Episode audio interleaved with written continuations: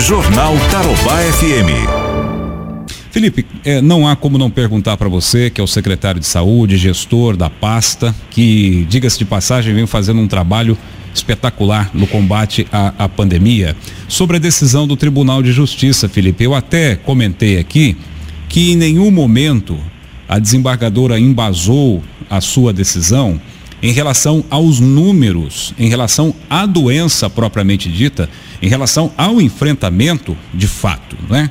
Como que você recebeu essa notícia, Felipe? Que me parece que nós estamos num bom momento, se em, em termos de controle da pandemia. Olha, Fernando, eu não, não sou é, da área, longe disso, mas a leitura que eu fiz do despacho da desembargadora vai ao encontro exatamente desse seu entendimento. Ela não entra no mérito de números ou de qualquer outra relação é, da doença na cidade, bem como o preparo é, que nós adotamos para fazer esse enfrentamento, mas exclusivamente pautando-se na questão é, de competência de é, fazer ou não decretos pelo Executivo Municipal. O entendimento dela é que essa competência é de exclusividade do presidente da República, não é? é e por isso ela entende que somente as atividades essenciais é, devem funcionar. Entretanto, é, isso é minha opinião pessoal, né? Como é, anteriormente falei, não sou da área, a Procuradoria-Geral do município, tão logo foi intimada oficialmente dessa, dessa decisão da desembargadora, vai fazer análise ali qual a melhor é, solução, qual a melhor estratégia que o município deve adotar diante dessa decisão. Agora, o suporte que está montado hoje, Felipe, é, em Londrina, qual a avaliação que você faz? Porque aquela projeção que você e o prefeito divulgaram domingo, que eu achei muito interessante, é, agora sim, né, com um modelo matemático mais é, consistente, formatado ali, é a projeção. Se nós não tivéssemos o, o isolamento e a projeção com isolamento, né? Quais são esses números aí? Fala para o nosso ouvinte, Felipe, com detalhes. Olha, Fernando, é um trabalho muito é, é, bem feito em parceria com os nossos é, técnicos da vigilância epidemiológica, também a, a, o grupo, o núcleo de matemática da estatística da Universidade Estadual de Londrina, com é, a professora Mariana, a qual eu agradeço, é, conseguimos montar a, aquele cenário de projeções. Isso é importante para que a gente tecnicamente é, tenha um norte. Mas mais do que isso, é, o motivo da divulgação da, daquele gráfico foi justamente para que a população pudesse entender o quão necessário foi o isolamento social. Então, os dados apresentam que em 18 de abril, se nós não tivéssemos feito nada em relação ao isolamento social, nós teríamos chegado nessa data com 3.900 casos confirmados da doença.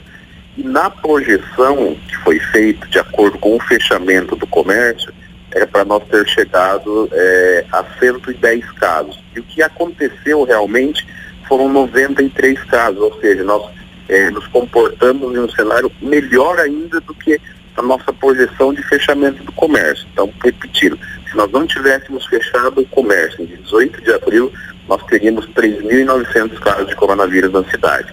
Certo. Como nós fechamos, o que aconteceu de real foram 93 casos, é uma diferença absurda de casos. E ainda assim, essa projeção, ela dá um cenário um pouco mais adiante, ela leva lá até o dia 3 de maio.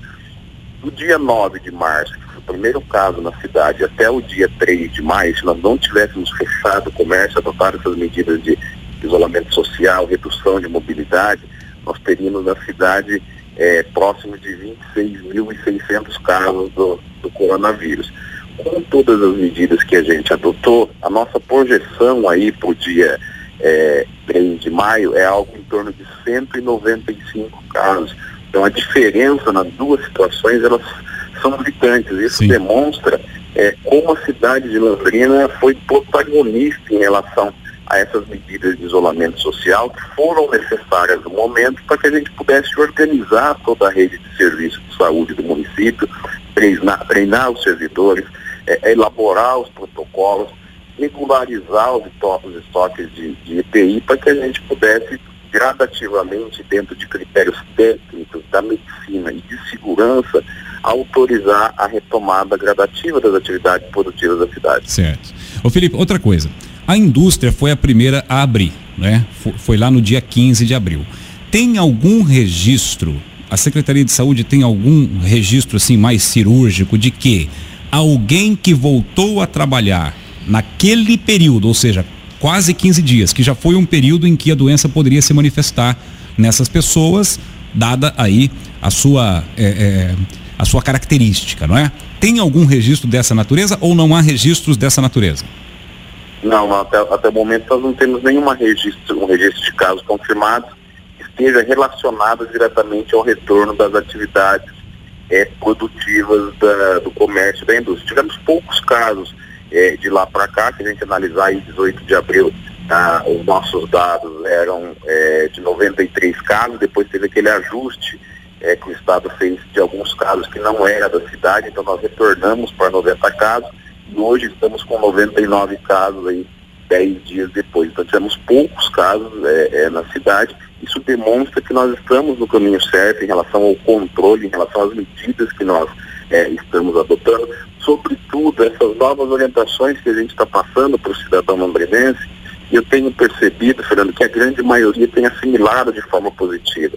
Que as orientações no sentido de é, evitar o máximo de sair de casa, sair só quando for para fazer é, o que é essencialmente para a sua sobrevivência, e toda vez que sair de casa, obrigatoriamente usar máscara, lavar muito bem as mãos vários momentos do dia, usar álcool em gel, todas essas orientações estão sendo, estão sendo bem assimiladas pelo cidadão londrinense e o nosso resultado ele acaba sendo positivo em relação ao controle da doença na cidade. Tá certo. Felipe, mais alguma informação que você queira salientar para gente em relação aí o enfrentamento? Tá, tá circulando, inclusive, né, Felipe? É, até eu ia perguntar para você isso, acabei me esquecendo. Circulando pela cidade é, vídeos de, de, de, da UPA lá do Sabará, que foi é, destacada, que foi preparada para receber pacientes com sintomas, com problemas respiratórios e tudo mais, é vazia. Isso é um, um fato isolado ou ela está permanentemente daquele jeito, Felipe?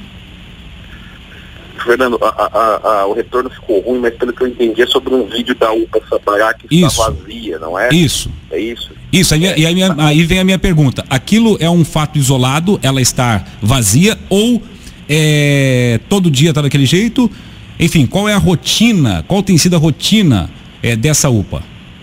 Na verdade, a gente preparou a estrutura de saúde da cidade de modo que é, a gente pudesse atender todo o cidadão londrinense que viesse a ter necessidade. Eu vejo com muitos bons olhos a UPA vazia. Isso quer dizer que não é, estamos tendo doença é, e gente doente na nossa cidade. É muito melhor do que o cenário do Amazonas e do Rio de Janeiro, não é? Então essa é a primeira é, observação. Entretanto, é, nós temos um movimento na UPA do Jardim Sapará que está girando entre torno de 150 a 200 atendimentos por dia, não é? Dependendo dos horários, é, mas é um número relativamente confortável em vista do que as UPAs e que nossos servidores estão acostumados a atender é, no dia a dia, que chegava a 600, 700 atendimentos. Lembrando que esses 150 a 200 atendimentos são exclusivos de, de causas respiratórias.